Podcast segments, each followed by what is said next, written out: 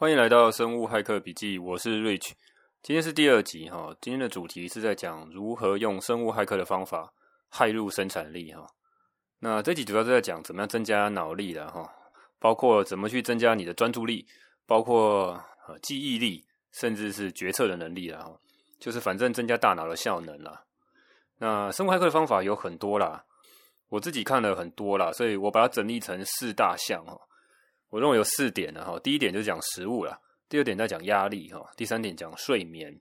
第四点讲怎么样聪明的工作了哈。那一点一点来看哈，第一点怎么样吃得对哈？关于食物哈，我认为它有一个很重要的一个 biomarker，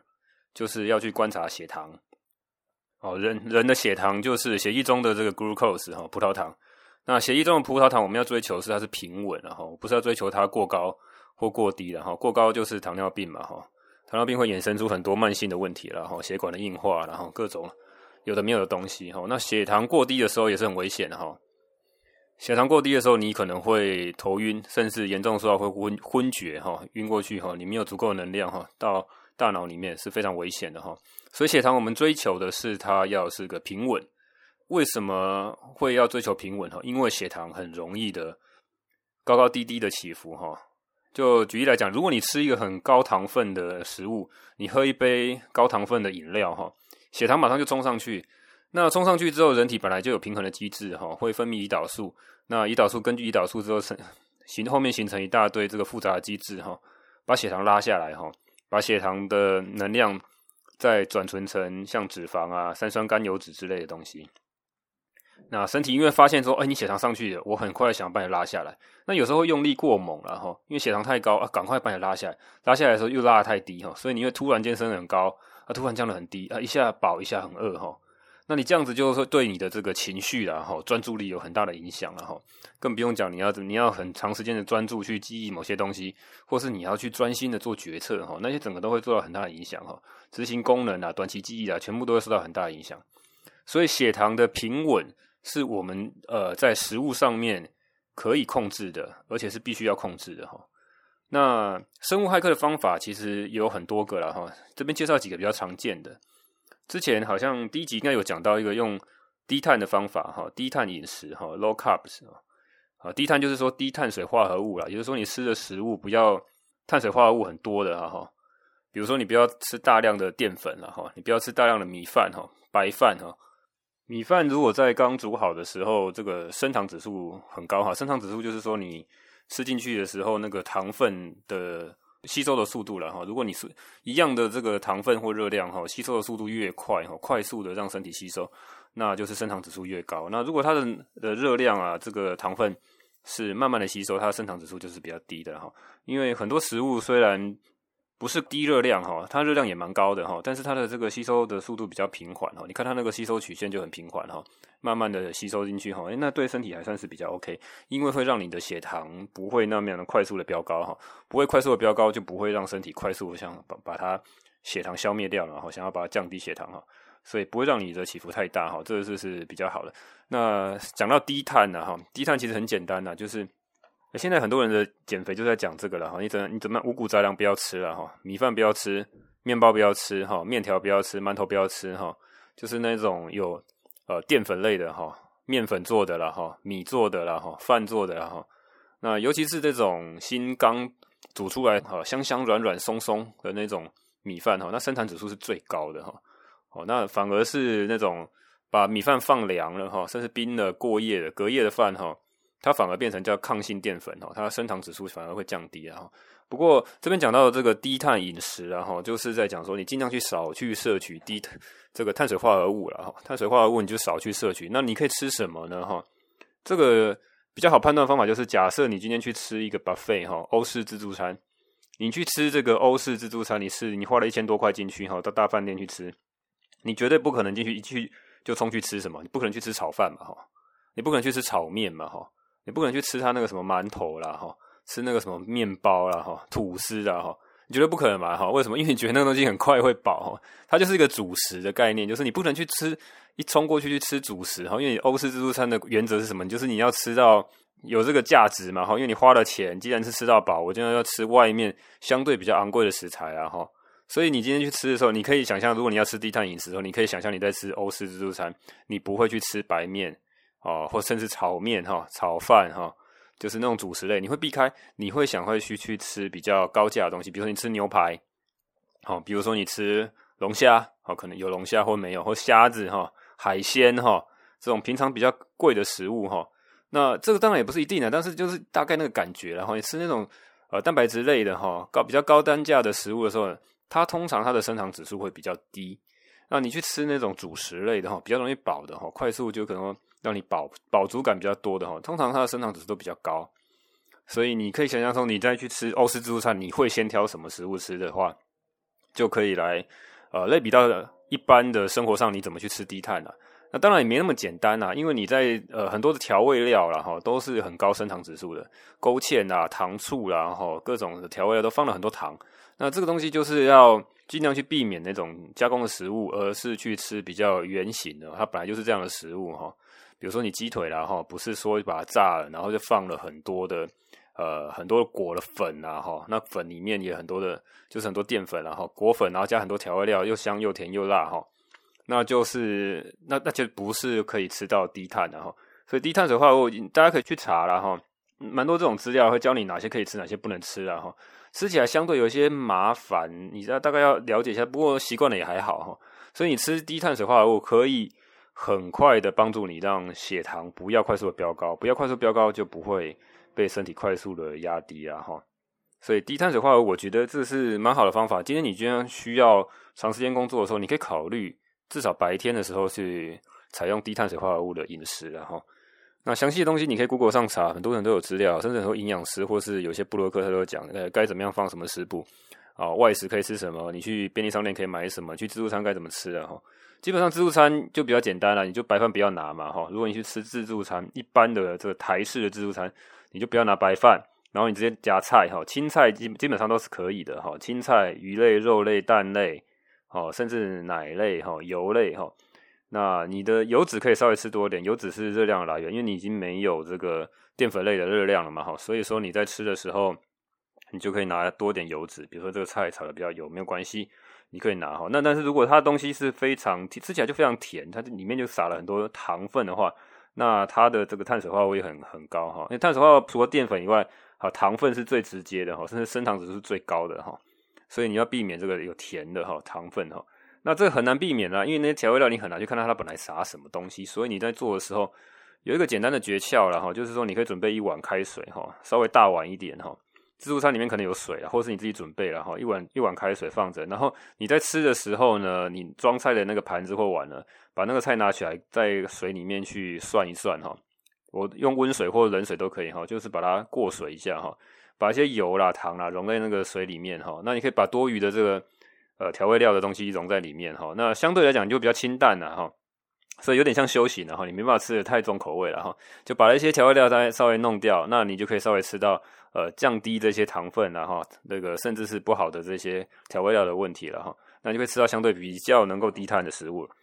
啊，低碳在讲这个，另外一个是比较积极一点的低碳叫做生酮饮食了哈，keto 哈，keto diet 有人讲 keto，有人讲 keto 了哈，K E T O 哈。这个生酮饮食，生酮饮食其实更是严格啦，它就是把这个碳水化合物的摄取，把它严格限制在五十克以内哈。五十克是什么概念哈？啊，我也没什么概念，反正就是几几乎是不要吃，你看得到任何的碳水化合物、糖类、淀粉类，通通都不要碰。那但是有些时候没办法，就是它藏在食物的某些调味或是怎么样里面哈，它看它你没办法去避免，你还是会摄取到，那就等于是你这个是无。没有办法的办法吃到的食物，你自己都没感觉到的是个是碳水化合物的时候，还被吃进去，那就是应该是可以符合在呃五十公克以下了哈。那反正就是当你在这个，它它把它定义为叫做极低碳水化合物的饮食，就是所谓的生酮饮食了哈。那生酮饮食现在很红，然后网络上有非常多的这个文章在讲哈，你随便搜寻就一大堆了哈，很多人在吹捧，甚至很多医师也有来做哈。我记得像史考特医师吧，你可以去查，他也有做生酮饮食的实验然后他就自己亲身实验去做生酮饮食。那他一方面在健身嘛哈，他是呃或有健身有练肌肉的医师，你就看他这个呃体脂肪的下降非常非常明显的哈。那生酮饮食呢也有经过非常多的。医学期刊的研究了哈，有很多人在做这些 review，它对身体确实是有很大的帮忙哈。那详细的这细节，也许之后有生酮饮食的这个节目的时候可以来详细讲了。那反正它确实是一个很好的控制血糖的方法。对我们来讲，今天这重点就在讲怎么样去增加脑力的哈，你的专注度能够持续长时间工作哈，你的决策记忆力都提升哈，这才是我们的重点了哈。所以它生酮饮食不会让你的血糖快速增增加。那因为你吃了够多的油脂，让你的热量的吸收也非常的平稳，让你的血糖热量都达到一个平稳，长时间能够维持在高专注度上面哈。所以生酮饮食大家可以考虑去尝试看看。那网络上很多的教法，什么样食谱，然后怎么去吃哈，基本上跟低碳没有太大差别，只是它更严格一点。那只是生酮饮食大家要注意的一点就是说，如果你长时间而且是呃所有的食所有的食物都吃生酮的话，因为有些人很极端哈，生酮饮食有个方法，就是他们会有一个试纸，你可以现在网络上也可以买到试纸哈，这很容易。现以前是医疗的呃专业的这个 device 哈，就是试纸是很专业的人才拿到。现在很多因为大家太流行做生酮了，从国外传回来的，所以很多的社团呢，很多人在推广这个东西，所以你很容易买到那个试纸。它这个是尿酮哈，就尿液里面的酮体。酮体可以想象它就是另外一种能量，然后反正你今天碳水化合物摄取的很少的时候，身体就不用。呃，用 glucose 用葡萄糖去来做能量，它反而是用这个呃 keto bodies 哦，这个酮体来做，反正它是另外一种能量了，来做能来做身体的这个能量的运送了哈。那本来是从这个葡萄糖里面转成这个能量，另外现在就是从这个脂肪。来转化成酮体，那酮体可以运送运送到肌肉里面当能量，心脏、肌肉啊、大脑，大脑很喜欢用这个，很喜欢使用酮体来做能量哈，所以它大脑当当你在使用酮体的时候，反而可以发挥更多的效能了。那里面有很多复杂的机制的哈，如果网络上有很多文章你可以去看啊，如果想要详细的了解之后，可能再做一集来讲这个东西。所以呃，刚讲到这个尿酮嘛哈，所以有些人很极端啊，就是他一定要去测那个尿酮那个。它颜色越深，代表你尿酮浓度越高，所以代表你的生酮入酮的这个程度越高哈。那如果你要做到那么极端哈，就有点，我认为是有点走火入魔了哈。因为我们今天的目的是要增加脑力嘛哈，增加脑力的话，你必须保持血糖平稳，我觉得就 OK 了。那当你不需要那么密集脑力的时候，你还是可以放松一下哈，稍微适度的摄取碳水化合物哈。因为生酮饮食稍微有一些争议的，之前当然当然很多的 review 都在讲它的好处了，它的 benefit 是说。它这个能量相对于这个葡萄糖可以反是能量密度更高，那大脑更喜欢这样的干净的能源，然后有点像是电动车跟燃油车的感觉。有人比喻，我记得有一些医师或是这个呃网络布洛克来比喻了哈，就它把它分成两种能源哈，用葡萄糖这个能源就有点像传统的燃料化石能源，汽油、柴油来哈。那如果你是用生酮的能源哈，你用酮体的能源就有点像是用电动车干净的能源哈。那相对来讲会比较少制造一些污染哈，体内的污染哈，然后增加，而且你可以这个大脑很喜欢这样的能量去来运作了，可以运作得更好哈，更更让你更舒服哈。那这个是好处啦，当然有很多好处，生酮甚至有很多的研究说可以逆转一些慢性疾病啦，或是控制一些慢性疾病了哈。那今天不论这个东西，我们讲的就是说，你不需要那么极端哦，去让你要追求这个哦，天天二十四小时都是在生酮的状态。好的，所谓生酮状态，就是你这个身体已经产生大量的酮体了哈。你验尿验出来，它这个试纸的浓度很高，然后你就觉得哇，这个很棒哦。甚至 常常在网络上面去炫耀说，哎，我长时间在这个入生酮的状态，然后那还有，当然有些研究就会去，因为研究是这样子啊哈，科学研究或医学研究上面常常都会有正反两方，然后有人说这样的好，有人就会想说，那是不是有其他副作用？不好的这个不好的作用，是不是会没有发现而已哈？那有一个研究是在讲，这这个研究也蛮有名的，好像就低碳水化合物，呃，高油脂、低碳水化合物的食物可以让这个人的寿命增加哈。就是你如果碳水化合物吃的少，那你寿命会增加哈。应该是反过来哈，就是你碳水化碳水化合物吃太多，你寿命会会缩短了哈。所以他就研究说，哎，多的人跟这个少的人的差异，好，那他就画出一个曲线哦，你吃太多碳水化合物，你吃太多淀粉。吃到糖啊，那你就寿命会缩短。他就做个大规模的统计啊，哈，那这个就是符合骇客的精神嘛，哈，生物骇客嘛，就是你你不知道里面的实际机制，你就大量来统计嘛，看大部分人情况会怎么样嘛，哈。那后来又有个新的研究，用不同的资料库去研究，发现说，哎，你的碳水化合物如果吃的太少，少到一个比例以后，这个死亡率也开始攀升，它就变成一个 U 字形，就吃的太少碳水化合物，哎，死亡率也越来越高；那吃的太多，哎，又开始太太越来越高，所以它确实是一个平衡啦。当然，那我认为就是你当你需要这个高度的血糖平平稳的时候，你就来采用 low carb 或是 keto 的 diet 哈。好，那在第三个食物方面的话，有一个叫做我们在介绍一个东西，前一阵子也是非常红哈，尤其是。透过呃，有一个非常知名的医学期刊，上次讲的天王中的天王，叫做《新英格兰医学期刊》。那其中有一个做有一个作者做了这样的报道，就是去分析哈过往针对呃间歇性断食对身体的好处哈。那他们就做了这个研究之后，发现间歇性断食也不是发现了，反正他就是整理了过往的很多的研究哈，包括《新英格兰医学期刊》本身。之前也有很多的人在上面刊登的这个间歇性断食的好处了哈，跟各各方面的这个研究，他把它做个会诊了哈。那因为刊在《新英格兰医学期刊》里面受到大家很多重视啊，国内外就有很多人 review 这篇文章哈。台湾的中文文章也不少哈，如果有兴趣的话，你可以去看像美的好朋友，他也有 review 过这个文章哈。因为那还有一些医师的部落格吧哈，反正专业人士都对这样的，反正对这个医学期刊非常的信服了，他的这个公信力跟这个。被备受尊崇了哈，尊爵不凡的这个期刊呐。那间歇性断食哈，就讲 intermittent fasting 哈，这样的间歇性断食听起来很绕口，它其实就是呃，简单讲就是限制食物摄取的时间，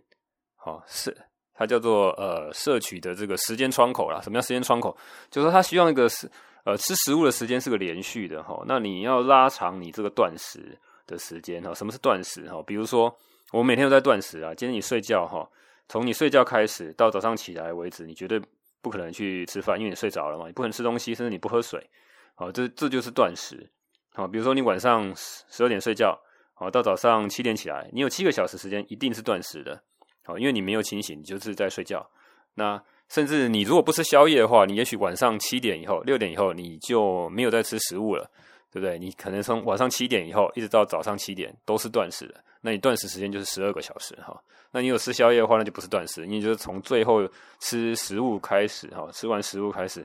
到下一餐中间的时间叫断食了哈。那你今天如果你要做所谓的间歇断食、间歇性断食的话，最简单就是每日有一个断食的窗口，呃，进食的窗口跟断食的窗口。那还有一些比较极端的哈，就是呃五天正常吃，那有两天断食哈，那就饿两天，哦，那这这很极端。这个东西它相对比较困难了哈。那我们讲的就是每天的这个间歇性的断食，然后那先讲好了，先讲它就是方法，就是说，呃，研究出来他们认为最有效率的方法，呃，有人讲叫一六八断食，就是十六个小时不吃东西，你吃东西的时间控制在八个小时，然后那是什么概念哈？就比如说你今天早上，假设你今天早上吃食物是七点吃，那就往后推八个小时都可以吃食物哦，七点吃十五到十五十五点。七加八十五嘛，下午三点，你早上吃吃了早餐，七点就吃的话，你要到下午三点，最后一餐要吃完，那之后就不能吃了哈。哦，那看看起来晚上漫漫长夜很痛苦哈。也那也许有人就早上晚一点吃嘛哈，有有很多人早上就不吃早餐了嘛哈，不吃早餐你到中午才吃，十二点才吃，十二点加八个小时，哎，你到晚上八点还可以啊把最后餐吃完就可以了哈。那这样子一六八十六个小时断食跟八个小时进食。啊，他认为这样子的食物，这样子的进食窗口，对于你就开始在做间歇性断食了哈。那这样的好处就是说，它某种程度跟生酮有点像。它其实，你当你在做到一定程度的这个间歇性断食的时候，身体就会开始产生酮体，而且产生酮体的速度会比你去吃生酮饮食更快。因为你你吃生酮饮食，你是低碳水化合物的摄取，你可能要摄取几天之后，你身体才会觉得说，哎，你。有点像是你呃 glucose 的 deficiency，你的 glucose 呃葡葡萄糖比较不够了，所以我要从别的方式去转换能量。那身体需要一点时间来去做这件事情。那你做间歇性断食，就是你饿了一段时间。有些人可能可以不会有那种饥饿感了哈，就是反正你就是间歇性断食，一段时间不进食了之后，身体就会发现说，哎，你今天有点是在一个食物缺乏的状态，那它就不会。呃，一直想要去用葡萄糖去转换能量，反而就进入生酮了。所以，在这个东西跟跟酮体也有关系啊，哈，就是当你间歇性断食超过了十二个小时之后，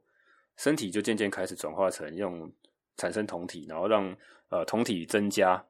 我记得这个《新英格兰医学期刊》，我有去看了哈，这篇文章我有仔细的去看它原文，它里面有讲到，大概就是它也是去引用别人之前的文章了，大概就是在十二个小时之后就开始增加，八到十二个小时之后就开始增加，那一直到如果你二十四小时都断食的话，会增加到比较顶峰的阶段。那这个有什么好处呢？哈，一样啊，哈，就是刚讲的，它是酮体嘛，那你今天身体是用酮体的情况下的时候，当你断食的时候。你的血糖会比较平稳，那甚至是当你在结束断食、在进食的这个区间的时候，它的好处还可以继续延伸。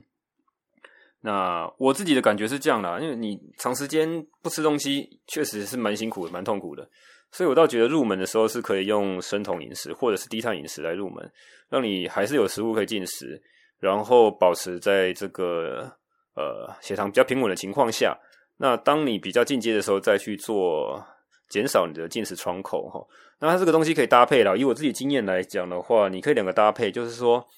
你的间歇性断食是可以快速的让你酮体产生，那也就是说你可以不需要长时间都吃生酮，因为你还是需要以健康的角度来讲的话，生酮如果是一个治疗的一个东西的话哈，就是说你今天是要减肥，或是你今天是要逆转一些疾病的时候，你可以短时间的几个月。几周来吃生酮，但是你不可能长时间数年的完全都不吃碳水化合物了哈，所以你还是有需要一些时时候去摄取碳水化合物。那以我来讲说，我就是白天我的做法就是白天我就吃生酮或是吃低碳，我尽量少去碰一些碳水化合物，我少吃白饭，我少吃白面，不吃面包、馒头哈，我就只吃自助餐里面就吃菜、吃肉哈，吃其他的东西。然后或是自己家里准备的食物就是这样子做，那你就可以在白天的时候保持有比较好的血糖稳定，达到比较高的效率。然后在这个晚上的时候呢，接近晚上的时候，当你工作到一个段落的时候，你觉得可以比较放松、比较休息的时候，这个时候我再开始去摄取一些呃碳水化合物。那当然我是会完全禁绝这个含糖的饮料的摄取，这些高 GI 的这些。呃，我认为比较不健康的食物，哈，饮料，哈，或者是甜分很高的，我就尽量不去摄取。然后，那就算是要摄取，比如说是天然的水果的话，还有这些白饭，还有这些主食的话，我就让它让它放在最后一餐，接近睡眠的那一餐的时候，哈，来做。哈，为什么？因为这也是有研究的啦，哈。呃，我记得有个研究是在做这个飞机的机师的研究，有这这也蛮有趣的哈。他那个期刊好像就是在讲这个飞行员的期刊，跟飞行相关的。他是在研究你的食物跟呃，飞行员的表现有什么关系的哈？我念一下他的做法，就是他要分三个，然后分三个，一个叫做高碳水化合物的食物哈，一个是高油脂的食物哈，再来一个就是 protein 哈，那个蛋白质哈，就吃的比较多肉了哈，吃的比较多肉的食物哈，高蛋白质的食物，他去分别让机师吃这三种食物，一个叫做高碳水化合物了哈，高油脂哈，再来是。高蛋白哈，高蛋白就是你吃比较多肉，那高油脂你就吃比较多油哈，高碳水你就吃比较多的面啊、饭啊哈的东西了哈。那你如果是高碳水化合物的食物话哈，碳水化合物比较高、高碳的食物，它会让睡眠比较好。那高油脂的食物让你飞行表现是最好的。那你吃最多的这个 protein 的时候哈。蛋白质的时候，你吃太多肉的时候，反而飞行表现是最差的。那这个研究是比较小型，而且发表在比较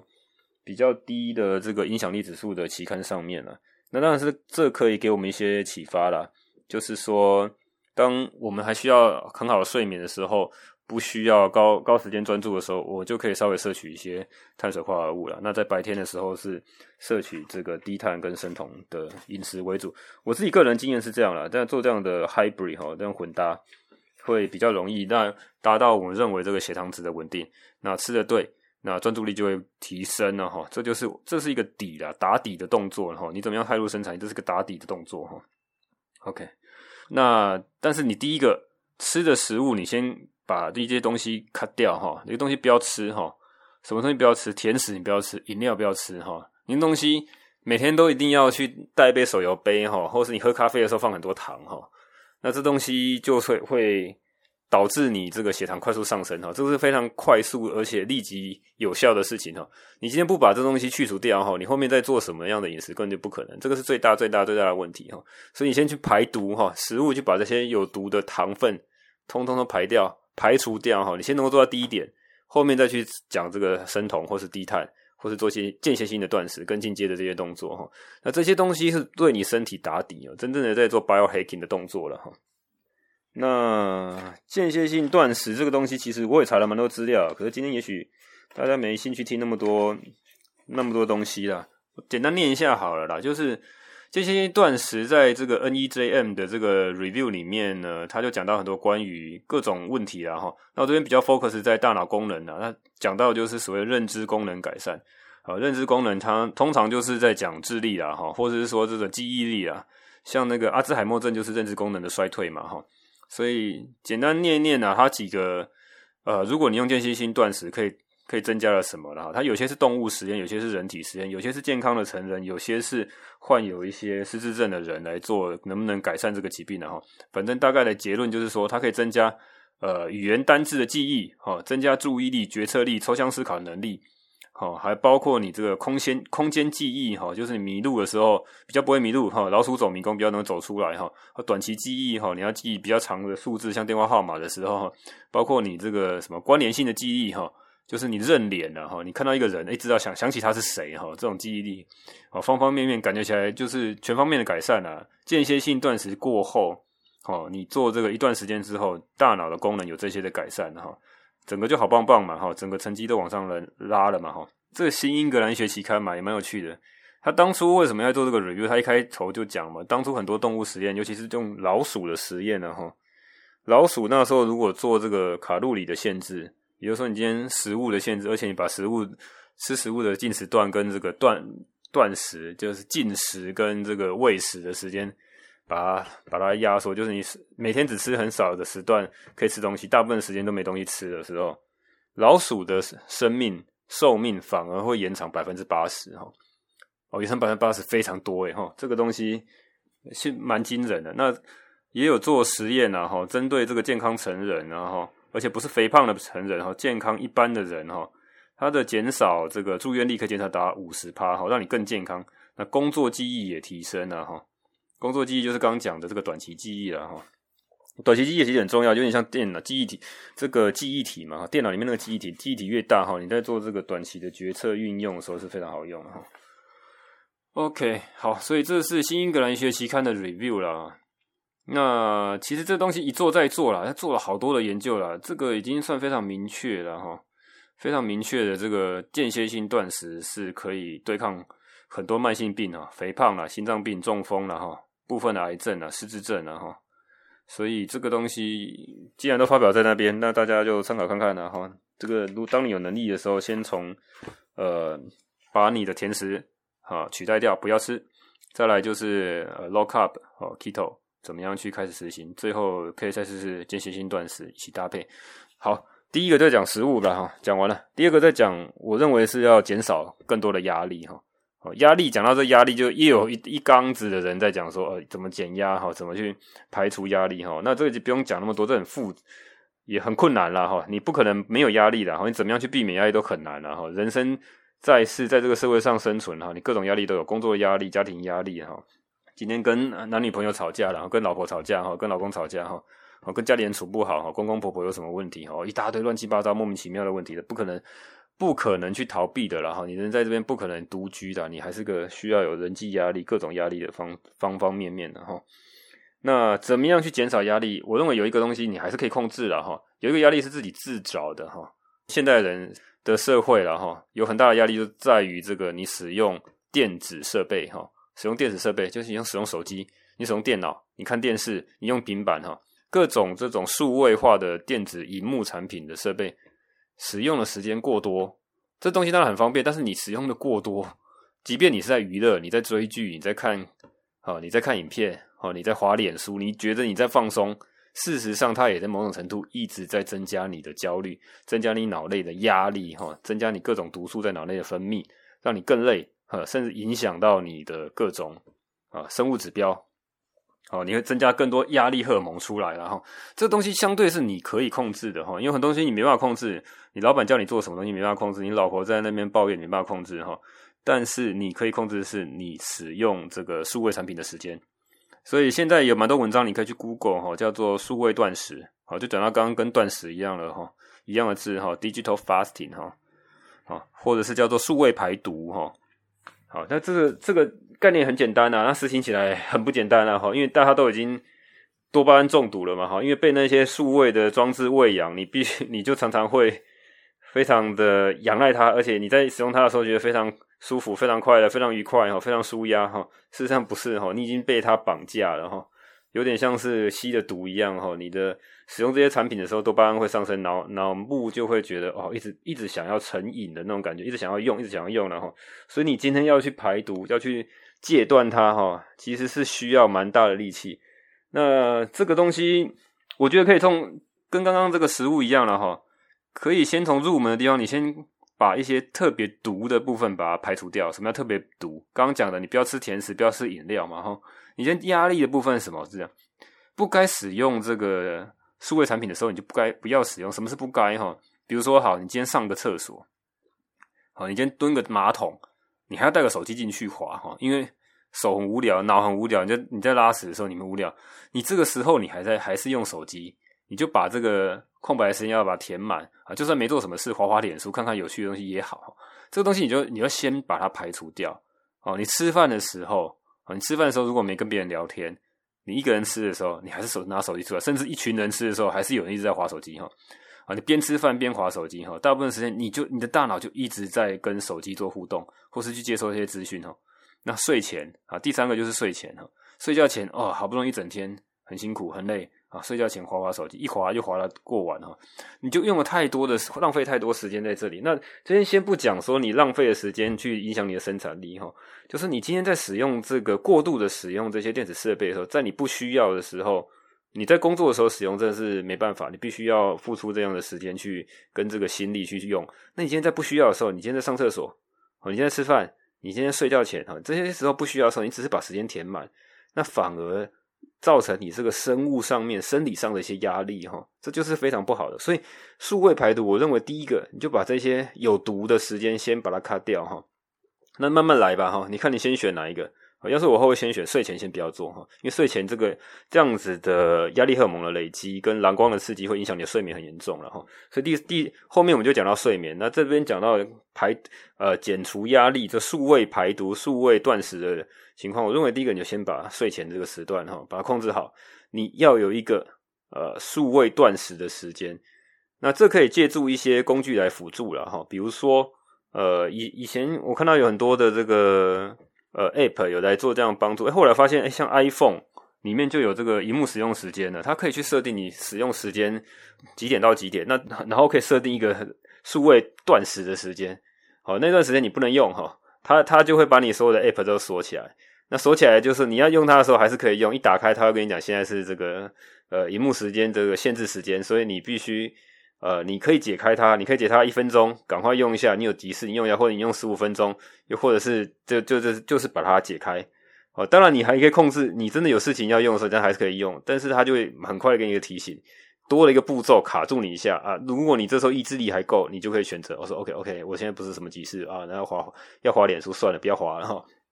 OK，你可以借助这样的工具来帮忙哈。那我觉得这个是蛮有效的，数位断食的这东西帮助你减少了很多的压力哈，让你更多的脑力留下来做重要的事情。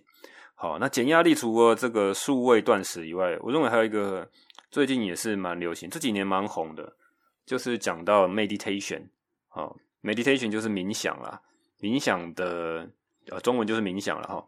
那基本上它的概念也是，我觉得它是很简单呐。冥想的概念就是活在当下了哈，就是当下。什么是活在当下？它最简单的练习就是静坐啦，或者这种专注的静坐了哈。呃，简单讲就是这个非常专心的无所事事哈。啊，你想想看，这听起来很奇怪哈，非常专心的无所事事啊，但是其实做起来非常难哈。就是说，你今天找个地方安静下来，眼睛闭起来哈，什么都不要想，摒除杂念哈，你自己试试看，其实相当难哈。那里面当然有很多技巧了哈，它就是包括你怎么样安静下来，眼睛闭好，找个没有人干扰的地方，没有人中断你的地方，然后呢，你就去观察你的呼吸，观察你的呼吸，或是观察某个感觉起来很无聊的东西，观察你的心跳，好，观察你的怎么观察？你每天去看看呼吸，吸进去的感觉，吐出来感觉，好，然后你要维持一段时间。那这个时候呢，大脑呢还是会有很多杂念跑出来。那你怎么样去控制那些杂念？哈，你也不要去控制，你让它出现啊，你只是去观察它，哈，看看它怎么流走。就好像它在我们站在一个车水马龙的一个马路前面，车子不断的跑出来，有时候会按喇叭，但是你当成你是一个第三人来观察这些事情。如果你能够一直把自己当成第三人，而不是一直陷在这个车阵中，好像自己就在车里面横冲直撞啊，按喇叭的时候，你就某种程度有成功的进入冥想的状态。好，那这个时间冥想时间，如果能够拉得越长越好，好，拉拉得越长，这个效果越好。那一开始的时候，你总是非常困难的，然后你要能够冥想很长的时间是很困难的，可能没多没过多久，马上就专心了，因为你觉得说，哦，OK，一开始有。让他专心的无所事事，但没多多久，你可能就已经沉浸在某个情境里面。那当你想到的时候，哎，回过神的时候，发现，哎，我怎么会乱七八糟的事情你想那么多了哈？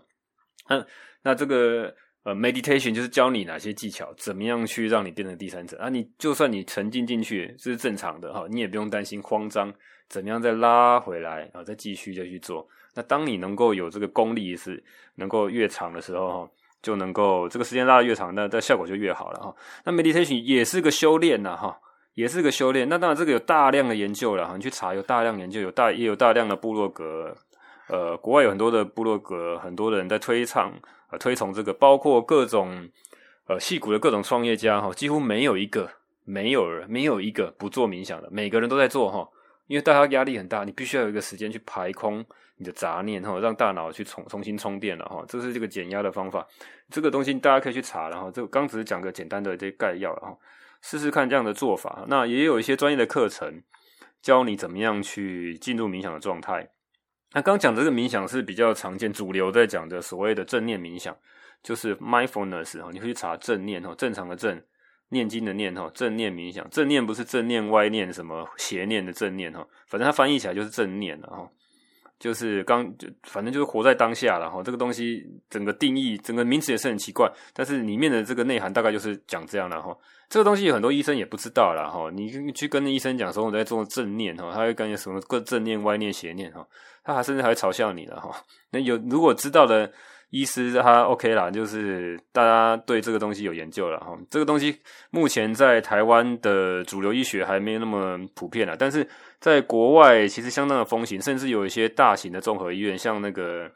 呃麻州总医院哦，那很有名，在波士顿东岸那个麻州总医院，他们也有在呃正式推行这样子的正念冥想，尤其是给这个心理师来带领做这样的冥想的哈。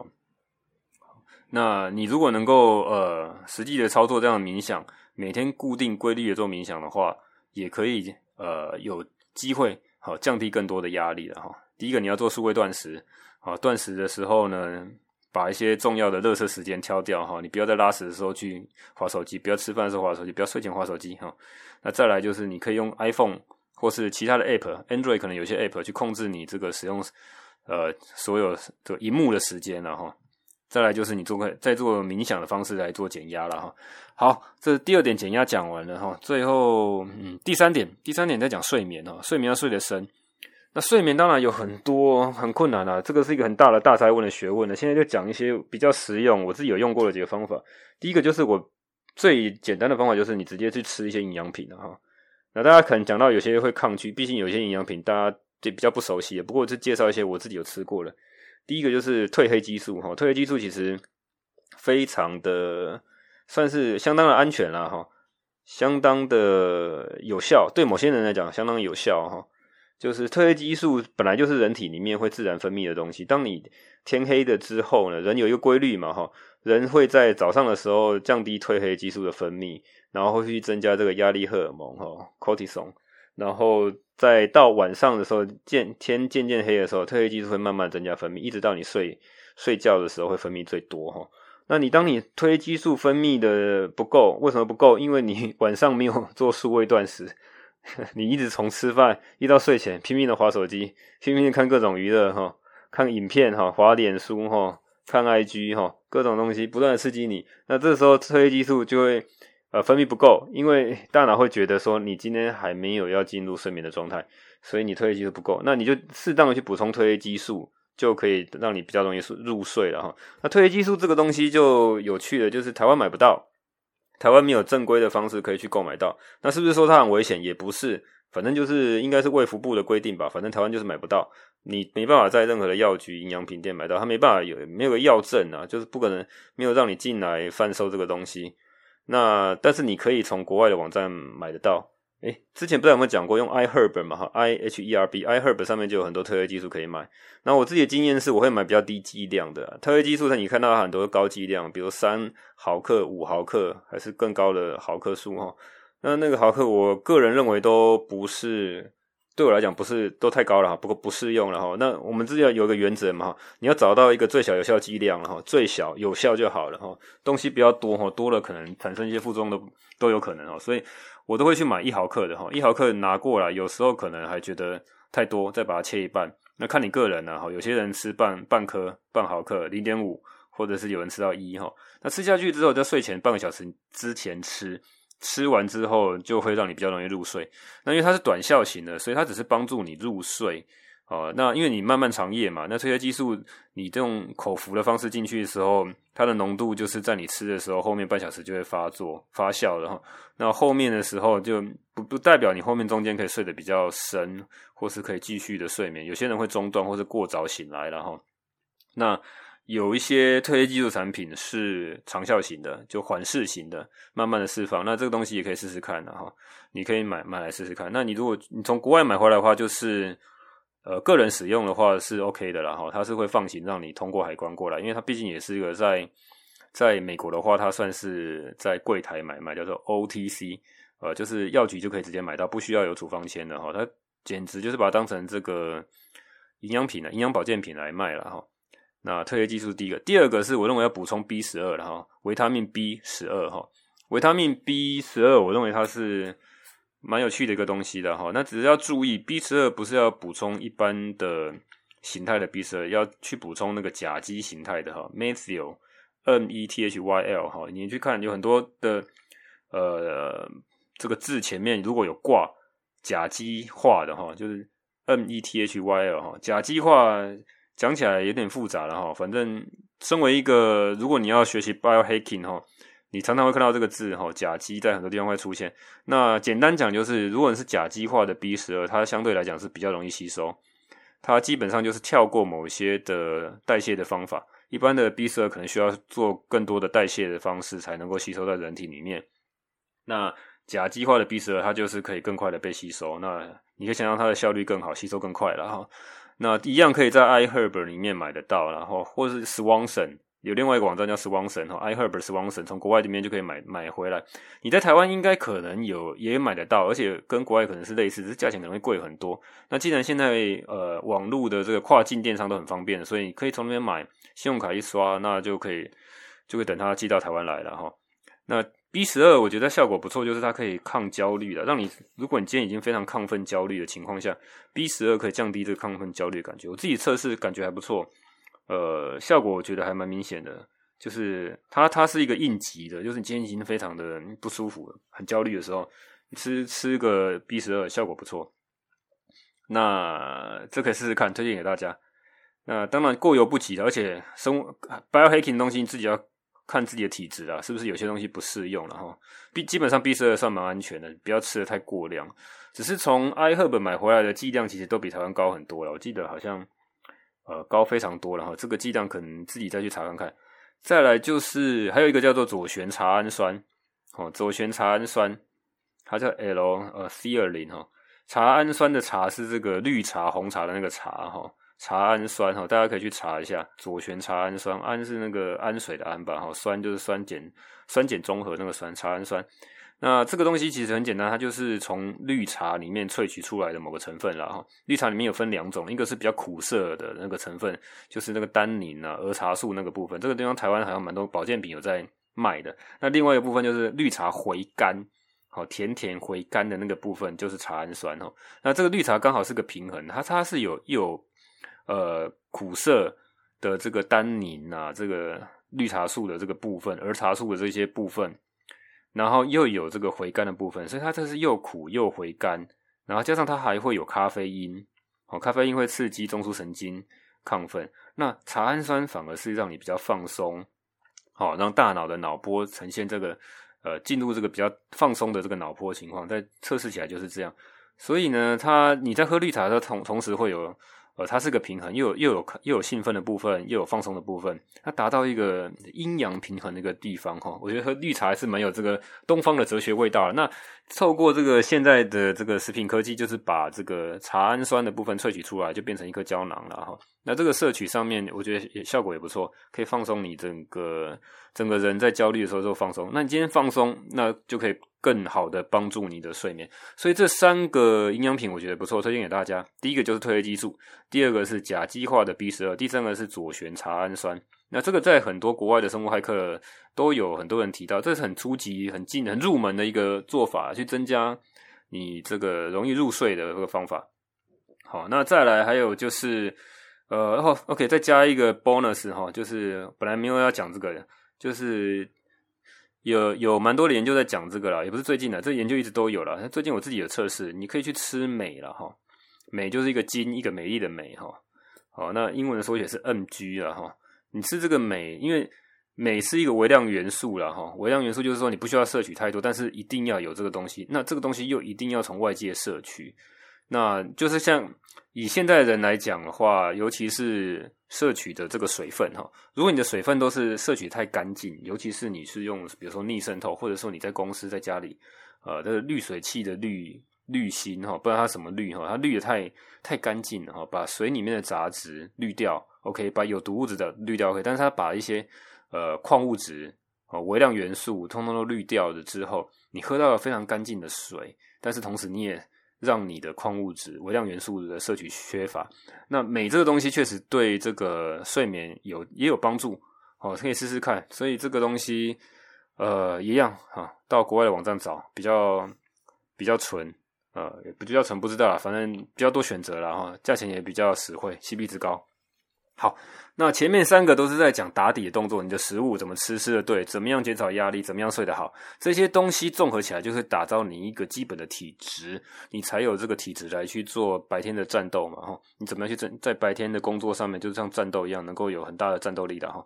那最后，好，这个地方跟生物骇客也许相对比较没有那么相关，但是这个也很重要，就是你怎么样聪明的工作，了哈聪明工作这推荐一个方法就是。呃，台湾有个很有名的骇客唐凤哈，他自称是公民骇客了哈，他也在推荐这个方法，就是用番茄时钟工作法。番茄时钟工作法哈，简单讲，它有个经典的的做法，就是工作快呃很专心专注的二十五分钟工作，然后呢时间一到马上就休息五分钟，好，时间一到休息五分钟，那十五分钟休息完立刻再工作二十五分钟。那连续哈，那二二十五分钟加五分钟是一组，半个小时嘛，连续工作四组，也是连续工作两个小时。好，这样你就可以在该专心的时候非常专心，然后剩下休息五分钟的时候，你可以处理一些杂事，回一下 Line 哈，看一下简讯哈，看一下 email 哈。但是你在一个比较完整的时间段里面，二十五分钟去快速冲刺去做你该做的专心的事情了哈。那当然这很多变形啊，也许是你可以把这个二十五分钟，有人会拉得更长，拉到九十分钟或者是多少，这东西可以自己去测试啊。不过我以自己的经验来看的话，番茄时钟工作法确实有效，但是有些麻烦就是你二十五分钟到的时候，刚好是你进入一个非常专心的情况，但是时间到，那你被迫啊把它中断休息五分钟。但是如果你确实配合的话，时间五分钟休息完，立刻再回来。这个 content switch 哈，你这个在做这样脑力这个切换的时候，还是 OK 啦。因为你，但是你，但是因为你刚好在那个时间点非常非常已经很专心了，就被切断，总是会有点不不爽、不甘心的那种感觉，也影稍微影响一些情绪了哈。这东西也许可以再做一些更更进阶的一些修改了哈，增加更多的的这个生产力了哈。那前面这些东西打底做啊，就是怎么样去让这个你在工作的时候怎么聪明做。那我推荐番茄时钟工作法。